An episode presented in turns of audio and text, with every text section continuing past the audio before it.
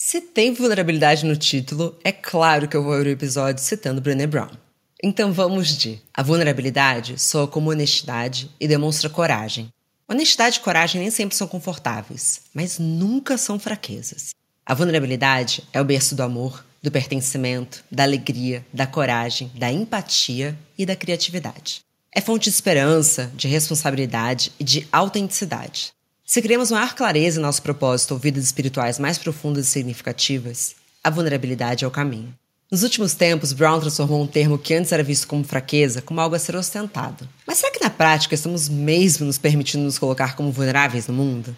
Bom dia, óbvias. Eu sou Marcela Ceribelli, CEO e diretora criativa na Óbvias, e hoje converso com a artista visual Marcela Scheid.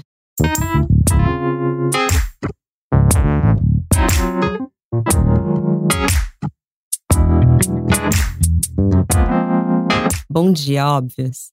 Bom dia, Marcela. Como você está hoje? Bom dia. Nossa, eu vou começar dizendo que que honra poder estar aqui com a minha irmã gêmea. E se não tivesse mudado a identidade, você imagina como seriam as duas ilustrações iguaizinhas. Ia ser tudo, né? Tô esperando esse momento. Quero a representação da versão Ceribelli. Olha, vou fazer, vou, vou pensar na, na Marcelinha Ceribelli agora. Para quem não nos conhece fisicamente pelos arrobas me explico aqui. As pessoas acham que a gente é irmã e às vezes acham que somos me a mesma pessoa. Outro dia é, falaram que você num evento, né? Num evento que você ia palestrar. Só chama uma pessoa para palestrar e se confunde.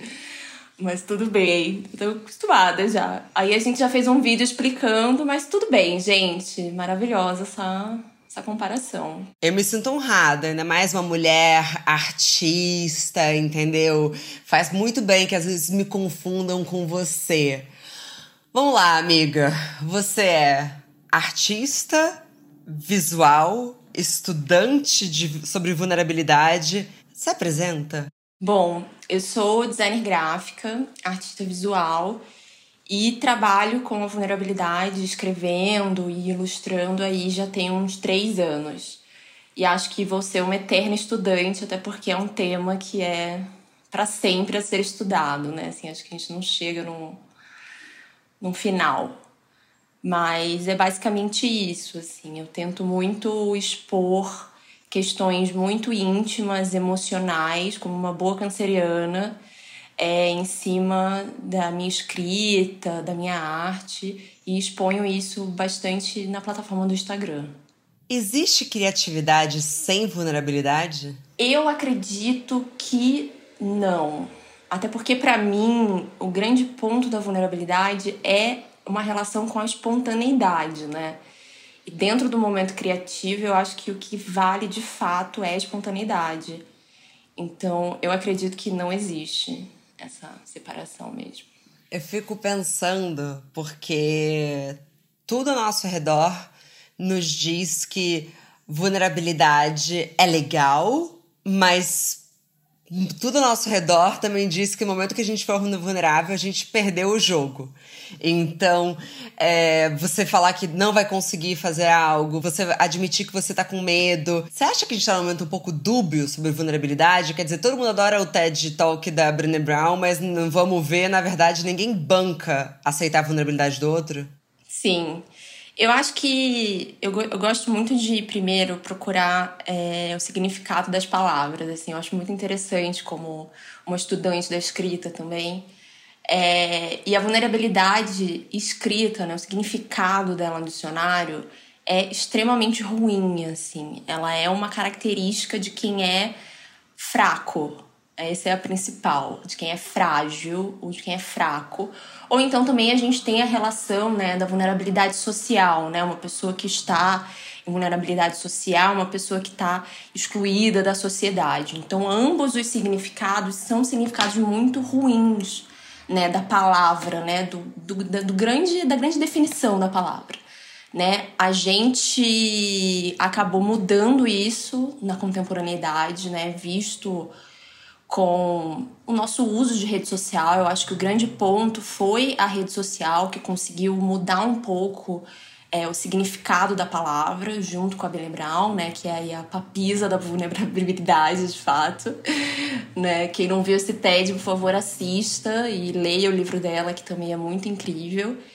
É, mas eu sinto que muitas vezes a vulnerabilidade ela ficou presa dentro dessa questão da rede social e que eu acho que vai muito além disso, né? Assim, a vulnerabilidade ela é muito, muito dolorida, ela é desconfortável. E ela não é uma coisa que, sei lá, você escala um Monte Everest, chega lá em cima e fala: Uh! Vulnerável agora, que delícia! Não é assim, é uma coisa diária, entendeu? Né? Assim, é um exercício diário que às vezes não é todo dia que você também tá apto, entendeu? Então, assim, não é todo dia também que eu, que estudo isso há três anos, todo dia estou vulnerável. Isso seria hipócrita da minha parte dizer que todo dia eu tô apta à vulnerabilidade, né? Então, eu acho que é, é muito interessante a gente pensar nesse, no exercício da vulnerabilidade fora da rede social, assim, porque ele vai além disso, né?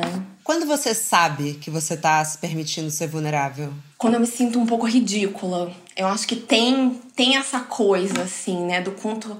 Às vezes me dá um certo medo. Tu fala, putz, será que eu vou postar isso? Nossa, meio ridículo, né? O que eu tô postando. Aí que eu penso, vou, vou fazer. Porque eu acho que tem essa beira do ridículo, né? Do cérebro ele dá uma segurada na gente por isso que eu falo de espontaneidade, né? Que eu acho que a vulnerabilidade ela tem muito essa relação com a espontaneidade, né? O quanto mais espontâneo a gente é, a gente consegue ser mais vulnerável. Mas é isso, quando eu tenho medo do ridículo, eu percebo que eu tô sendo mais vulnerável, assim, eu percebo que eu me forcei um pouco mais, sabe? É engraçado você falar isso, porque se encaixa totalmente nos estudos da Brené Brown, né? Porque ela, toda vez que ela fala sobre vulnerabilidade, ela fala sobre a vergonha. E eu tenho sofrido muito isso no processo de escrita do meu livro, porque eu nunca me coloquei tão vulnerável quanto eu tô ali. E alguns momentos eu leio e falo, ah, tô com vergonha de abrir isso com as pessoas. Mas ao mesmo tempo, putz, as pessoas nunca me viram tão nua nesse sentido, né? Quer dizer, até já, pessoas já me viram nua, nunca me viram tão nua, entendeu? Então eu acho que se colocar vulnerável é também você enfrentar aquilo que são esses, essas vozes julgadoras internas, né? Que fala, Marcela Scheid, você é ridícula. Marcela Ceribelli, você não tem vergonha de abrir isso pro público? Como é que silencia essas vozes, Marcela? Ai, gente, não vai silenciar. Desculpa dizer, viu? Desculpa ser pessoa que vai dizer isso. Porque eu acho que a Brené, ela fala muito isso também, de que a vulnerabilidade, ela ela abre esse espaço porque, assim, é, a derrota, o ridículo, tudo isso é uma coisa que a gente não, não tem opção de viver, assim, né? Assim, não tem como a gente não viver isso. A gente vai ser frágil, vai mostrar pro outro que a gente é frágil nesse momento, a gente vai não conseguir certas coisas. Então, tudo isso não é uma opção de vida. Eu acho que a grande opção é como a gente lida com isso. E aí é que vem a vulnerabilidade, né? Assim, é, porque o resto não é, não tem opção mesmo, gente. A gente vai se ferrar na vida. Talvez algumas pessoas leiam o seu livro ou leiam é, os meus textos e falem, putz, que ridícula, né? Nossa, ela tá se expondo muito, não queria ler isso. Mas assim, tchau, aquelas. Mas assim, tipo, vou fazer o quê, né? Então, assim, vai ter sempre também a recepção do outro, e muitas vezes, talvez, esse outro acha que você é ridículo, porque talvez ele também não consiga. Né? Essa pessoa não consiga chegar nesse nível de se mostrar tão nua, sabe? Então eu acho que é esse desconforto. Até a coragem de se mostrar tão nua. É, gente, tem que ter muita coragem, viu? Tá aí algo que eu acho que eu, eu acho que a gente podia ligar aí pro dicionário, né, pro senhor que escreveu o dicionário e falar: "Olha, querido, troca a palavra fraco por corajoso. Obrigada, né? Vamos fazer essa troca." É, mas eu acho que o que também entra aí, que também a Brené Brown fala muito no último livro dela, que, que é The Atlas of the Heart, que a parte do perfeccionismo. Porque você sofre com perfeccionismo, Mar? Olha, eu, você, e aí eu acho que aqui também tem um recorte de gênero, né? Muito grande em relação à vulnerabilidade, porque como mulheres, a gente foi ensinada pela sociedade que a gente tem que ser perfeita, né?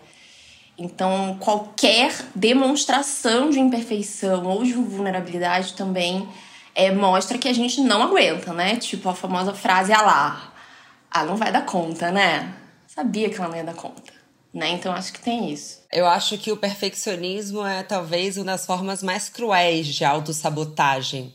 Porque se não for para fazer perfeito, eu não faço. Isso aqui não está perfeito, então tchau. E o perfeccionismo, ele fica muito fantasiado de grande esforço, quando na verdade o perfeccionismo só vai te jogar para baixo.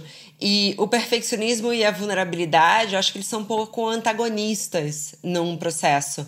Porque enquanto a vulnerabilidade permite pensar, não, vamos lá, Marcela, escreve uma primeira versão, daqui pode sair algo legal, ou talvez não, mas se expõe, o perfeccionismo vem e fala, ridículo não é digno de um Nobel. Ou de outras coisas, porque você vai muito além das palavras, né?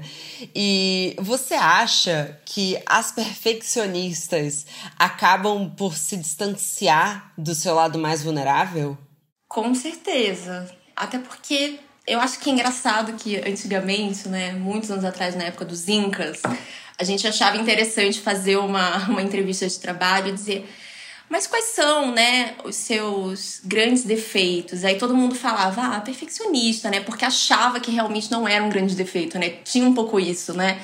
Ser um defeito meio disfarçado de qualidade, né? Putz, ela vai lá, ela vai fazer muito melhor.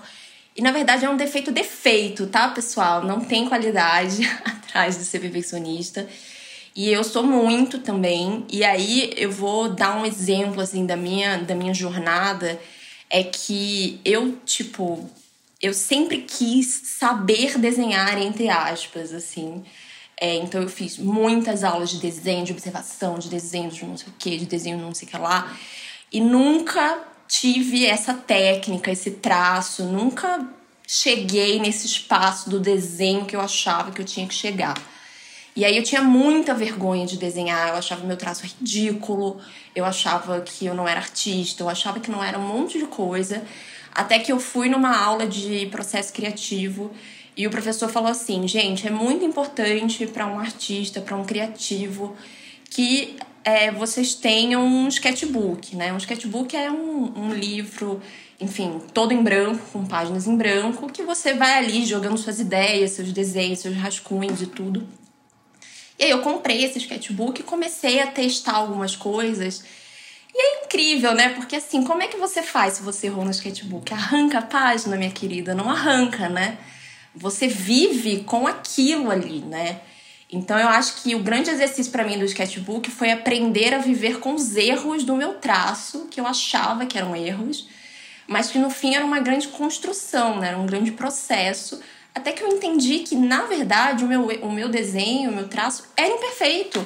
E esse era a grande qualidade da, do meu trabalho, né? Então, eu acho que às vezes essa questão da vulnerabilidade versus per, é, perfeição é a gente saber existir junto com os nossos erros, né? Assim, porque a perfeição ela fica tapando isso, né? A gente erra, mas finge que não errou e tenta fazer melhor e tudo. Mas a vulnerabilidade é o contrário, né? Você olhar, pegar a cabeça da pessoa e falar: errou aqui, ó. Tá? Tudo bem? Tudo bem. Então vamos lidar com isso, né? Então, foi muito importante para mim esse processo, assim. É muito interessante você falar sobre precisar de todos esses cursos para alcançar esse lugar, porque me lembra várias mulheres é, autoras, escritoras, que dizem que elas precisaram lançar seis livros até falarem, não, eu sou escritora. E às vezes, para um homem, é, bastou ele escrever um texto no LinkedIn e ele já se considera um autor. É ter a autoestima, né, de um homem branco, cis, hétero, né, que realmente não veio pra gente. Então a gente tem que ser 28 vezes melhor, né, sempre. Pra assumir isso, né? Não, eu vi um TikTok muito bom essa semana que falava assim que o melhor rebranding de sentimento que aconteceu na nossa sociedade foi eu tô falando rebranding porque era em inglês, tá? Eu não sei traduzir o rebranding. Reformulação de marca, talvez. Reformulação de marca? A melhor reformulação de marca que rolou na nossa sociedade foi a gente não ter colocado a raiva na caixinha das emoções. Porque a gente pôde dizer que as mulheres eram emocionais demais, elas agiam muito pela emoção, mas quando o seu boy vai lá e dá um soco no armário porque o Palmeiras fez um gol, ele tá com raiva, ele não é sensível. Ele não tá sentindo uma emoção, ele sentiu raiva. e aí a gente pode dizer que não, as mulheres elas não têm uma frieza em alguns momentos que são necessários, que elas são muito sensíveis muito emocionais, né? Muito emocionais. Ai, vai chorar. Ia lá, não consegue ouvir uma resposta que vai chorar. Tudo eu vai chorar. Eu me lembro que eu cresci ouvindo isso, sabia? Você cresceu ouvindo isso também? Eu? Eu cresci ouvindo que eu era. Ai, manteiga derretida. Olha. Ai, Marcela, ela chora. Cara, isso é muito difícil. O meu era tudo assim: engole o choro, olha. Não, supera agora, engole o choro. E a gente cresce assim, né? E de novo a gente vai crescendo, engolindo o choro, que é engolindo as nossas emoções, né? Entendendo que a gente não pode, de forma alguma, demonstrar nenhuma, né? E eu acho que, de novo, tem esse recorte de gênero, né? Sim, porque por mais que, né, sem querer aí, é, enfim, generalizar o ser mulher também, acho que também não é isso, ou ser homem mas eu acho que tem uma questão, né, de que as mulheres têm essa emoção mais aflorada e etc. Então parece que a gente mesmo, por conta disso, a gente foi dando uma segurada e se fazendo de muito fortuna, porque a gente teve que se equiparar ao masculino, né, que é o masculino aceito, que é o masculino forte, pra gente ser minimamente ouvida, né? Então, principalmente dentro do, do, lugar de trabalho, eu acho que tem um pouco isso, né? A gente ser, se masculinizar 100%, assim, as nossas atitudes pra gente conseguir ser aceita, ser ouvida. Então, é, eu acho que tem essa questão da vulnerabilidade. E a Brené Brown, ela fala um pouco disso também, né? Que é, existem mulheres até de espaços assim mais corporativos, advogadas e etc, que ela vê que tem mais dificuldade, né? Então é complicado. A gente foi criada e educada para isso, né? Então é foda. O que eu percebi com o tempo, e por isso que me tocou muito quando você estava falando, é que muitas das situações em que eu tava irritada, em que eu tava sem paciência, é porque eu tava com muito medo das coisas darem errado ao longo da minha carreira.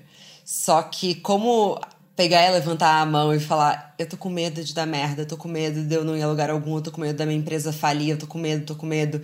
Isso seria uma fraqueza. Eu acho que para mim, em vários momentos, foi muito mais fácil, tipo, que saco! Tem que fazer isso! e assim, na real, eu acho que eu controlei o medo e essa outra reação já ficou mais apaziguada. Mas eu entendo o que a Brené fala, porque você não pode virar numa mesa em que você tá também no lugar de liderança e falar: eu tô com medo. Porque na nossa sociedade isso é muito mal visto, mas deveria poder. Deveria poder você ser líder e também falar: gente, tô morrendo de medo do que vai acontecer aqui agora, sabe?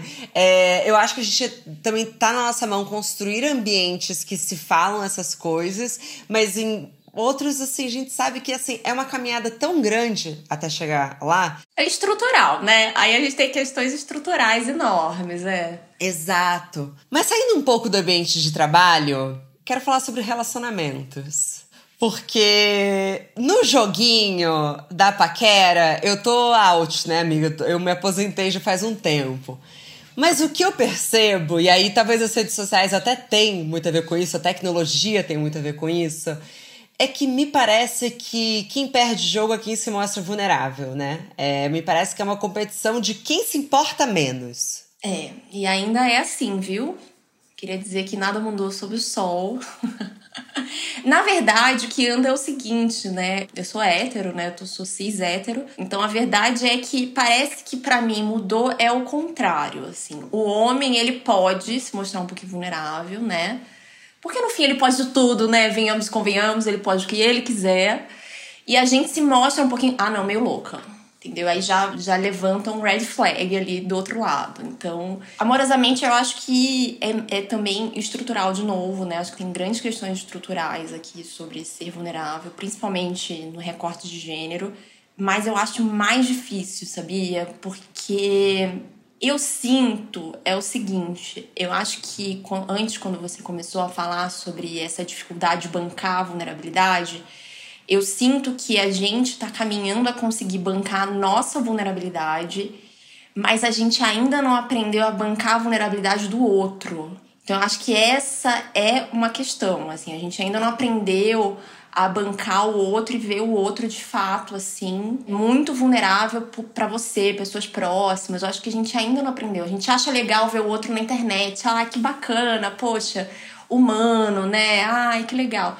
Mas no dia a dia, eu acho que realmente o outro não tá preparado ainda para ver essa essa crueza mesmo da relação, sabe?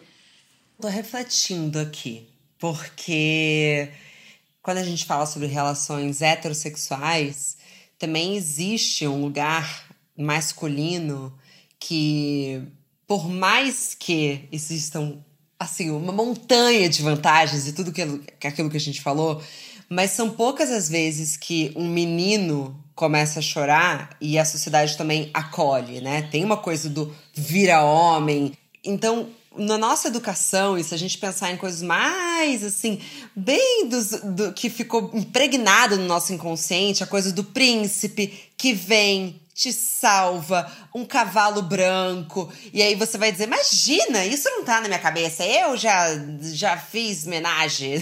tá bom. Mas assim, você também. Você assistiu Bela Fera, você assistiu Cinderela, entendeu? Tem coisas que estão dentro da gente que, assim, talvez elas sejam mais difíceis de sair. Então eu fico refletindo se também a gente, como mulher heterossexual, tá pronta para não ver no homem uma fortaleza, que ele esteja tão sensível quanto nós. Você entende? Não estamos. Eu acho que vai dos dois lados. Eu acho que é isso também. Eu acho que também quem se mostra vulnerável talvez não esteja preparado para a vulnerabilidade do outro, porque it's a lot, viu, gente? É realmente às vezes complicado, né? Porque a gente vai de uma pessoa que não demonstra nada para uma pessoa que demonstra. Então, às vezes, eu também vejo um boy que tá demonstrando muito, eu falo, ih, é pegadinha. Eu já acho, ih, o que, que vai dar ruim aqui, entendeu? Porque também, né, tá muito bom. Ih, gente, ele fala desse sentimento dele. Meu Deus do céu, não sei, não sei. Já fico meio nervosa, entendeu? Não por achar ruim, mas por achar que também não sei o que, que vai acontecer, né? Dá um certo receio também, né? Porque a gente também não tá preparado, é exatamente isso. O recorte de gênero, ele vai pros dois lados, né? A questão do masculino também é essa questão dessa fortaleza, do be a man, do seja forte, não chora, né? Então eu acho que o lado de lá também não tá preparado, mas o lado de lá também não está preparado para receber a gente, né? Então fica nesse combate, nenhum dos dois lados tá preparado assim. Mas como que você acha que esses seus estudos têm se aplicado na sua vida amorosa? Você procura estimular mais vulnerabilidade nas suas relações? Ou uma coisa é teoria outra coisa é a prática? Procuro, porque é, antes, é, muito tempo atrás, eu realmente guardava muitas coisas, assim. Aconteciam situações e eu guardava aquilo para mim e seguia em frente. E hoje em dia, eu acho que o grande aprendizado é você ser muito honesto, assim, com o que você sente, com o que você quer, com o que você não quer. Então já rolou é, é, até há pouco tempo atrás de eu estar tá conversando com um cara e eu virei e falei: Olha, eu tô achando que você não tá muito afim, não tem problema, tá? Mas é isso que eu tô sentindo. Então eu vou ficar um pouco na minha também, porque eu também não tô afim de ficar aqui vivendo algo que talvez não é o que você quer. E tá tudo bem, tá bem? Então tá bom. Então, assim, eu acho que a vulnerabilidade ela também é muito relacionada com honestidade, né? Assim, você precisa ser muito honesto com o que você tá sentindo, entendeu? E não tem problema você falar isso, sabe? Assim, olha, não tô afim de ficar aqui, tá? Tá bom. E é isso, eu acho que essa, esse, para mim, é o grande aprendizado em qualquer relação, né? Assim, não só amorosa, mas de amizade, de trabalho, qualquer relação, assim. Eu acho que deu ruim, eu tô sempre levantando a mão e falo, oi, pra mim tá bom não, tá? Então tá. Então, né, porque não dá mais também pra gente ficar engolindo essas coisas, né? Eu acho que também tem uma questão de limites. Tudo isso tá englobado nesse saquinho da vulnerabilidade também. Mas quando você pega e confronta ele, não num sentido de briga, mas você é, confronta mesmo ele com essa verdade, com essa honestidade, eu fico pensando se ser vulnerável também traz um pouco de autenticidade em um momento que parece que tá tudo um pouco igual. Com certeza. Porque é isso, né? Vulnerabilidade, espontaneidade, autenticidade. Quanto mais vulnerável, mais espontânea, mais autêntica, né? Então acho que são é, é esse o caminho. Mas aí, de novo, às vezes o outro também não tá preparado. Nesse caso, essa experiência para mim foi ótima. Ele falou: É, eu realmente tô vivendo outras coisas aqui, não é isso, tá bom, beleza. Ele recebeu de uma maneira ótima, assim. Mas muitas vezes os caras, ou o cara, ou a outra pessoa do outro lado de lá da relação, às vezes ela não tá pronta para receber esse tipo de honestidade, né? Visto que é uma grande dança do acasalamento, né? Então a gente tá ali sempre fingindo ser o mais incrível possível e não demonstrar nada, né? Então tem, é, é complicado. Olha, se relacionar, gente, é tudo. A gente falou sobre ser manteiga derretida, mas você se considera uma pessoa que sente mais do que as outras? Eu acho que eu sinto mas eu também não sei se isso é comparativo, assim, que eu acho que talvez para os outros eu sinta mais porque eu demonstre mais. Não sei, assim, talvez para mim também. Será? Não sei, porque eu acho que eu sou bem mais sensível do que as pessoas em geral, digamos assim. E eu não acho que eu demonstro mais. Eu só sei que eu sinto mais. Mas eu acho que vai para os dois lados. Eu sei que eu sou muito sensível também à dor do outro, à alegria do outro. Eu acho que dá um quê de compaixão muito grande. Mas eu, eu preciso explicar para as pessoas que não é drama, não é essa questão canceriana, né? Que eu também sou. Não é que eu tô querendo chamar atenção. É que você realmente sente. Eu realmente sinto. É, faz todo sentido, assim. Eu realmente sinto muito, literalmente. Assim. Eu sinto muito. E eu passei muito tempo fingindo que eu não sentia muito. Eu fingia muito bem, inclusive, assim. Tipo, fingir orgasmo, né? A gente aprende novinha e fala, é isso. Fala, vou fingir que eu não sinto nada, até orgasmo. Não tem nada menos vulnerável do que você fingir um orgasmo, né? Quando você pode. Aliás, é verdade, né? O melhor sexo é quando os dois se colocam vulneráveis. Não, sexo é o momento de maior vulnerabilidade, né? A minha mãe, ela ri da minha cara porque eu não consigo assistir o Fantástico sem chorar pelo menos uma vez. É, e não é porque eu sou manteiga derretida, é porque eu acho muito difícil de você assistir um programa como esse, que reúne coisas interessantes, mas também desgraças da sociedade, e não ter nenhuma reação, assim. E aí, enfim, criança e cachorro. Não, não me fala que tem cachorro sendo maltratado. Não sei se você viu uma creche que as crianças eram amarradas. É, esse tipo de notícia. Não, esse, notícia, esse tipo de notícia eu não posso ver, porque daí eu passo três dias chorando. É uma coisa realmente fora do meu corpo, assim. Eu fui dormir chorando. Então, assim, eu não sei como que é. Eu acho que algumas pessoas conseguem não aprofundar, passa aquilo pela cabeça delas e elas não, não pegam nada para elas, né? Eu acho que é de cada um. E é uma habilidade também. Porque, por exemplo, se você é um médico que tá na emergência ou oncologista da área de pediatra. Não, a gente claramente não podia ser médica, né, amiga? Porque, assim, não tem condições. Ia chegar alguém com o dedo com a unha para fora. Eu, eu ia começar a chorar com qualquer coisa, entendeu? Não tenho condições. É, também não, não tenho inteligência emocional para isso. Mas, pra gente finalizar esse papo extremamente vulnerável, me fala o qual foi a sua lição mais valiosa que você levou para sua vida dos seus estudos de vulnerabilidade? Eu acho que a grande questão é que antes, quando eu não me deixava ser vulnerável, eu percebi que eu fingia ser outra pessoa. E isso é mais desconfortável do que ser vulnerável. Eu acho que quando a gente é vulnerável, a gente se permite apenas ser, né? E isso não tem mais beleza nisso do que, enfim, acho que é uma beleza enorme que tem dentro disso, sabe? Bonito demais. Vamos chorar juntas.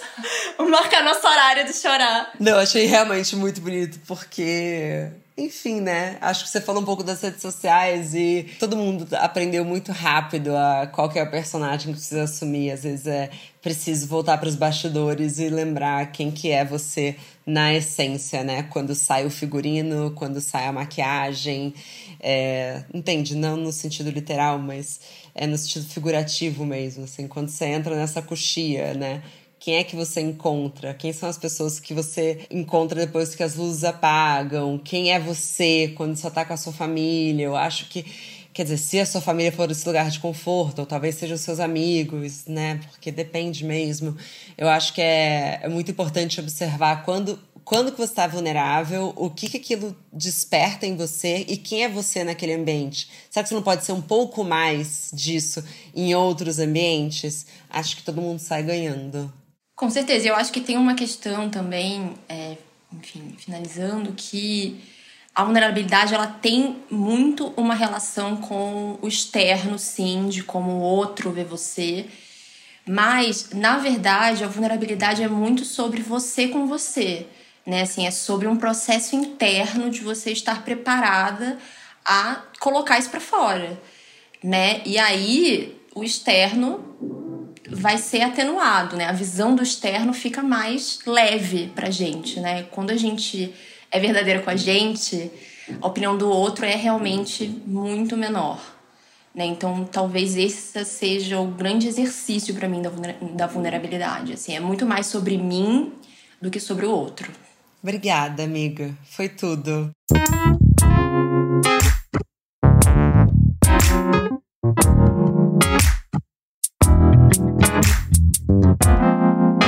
Muito obrigada também a você que nos escutou até aqui. Mas a nossa conversa não tem fim. Continuamos semanalmente na nossa newsletter, que você pode se inscrever no www.obvious.cc, no Instagram, arroba Agency, e com comentários e sugestões sempre com carinho, no bomdia.obvious.cc. Bom dia, Obvious!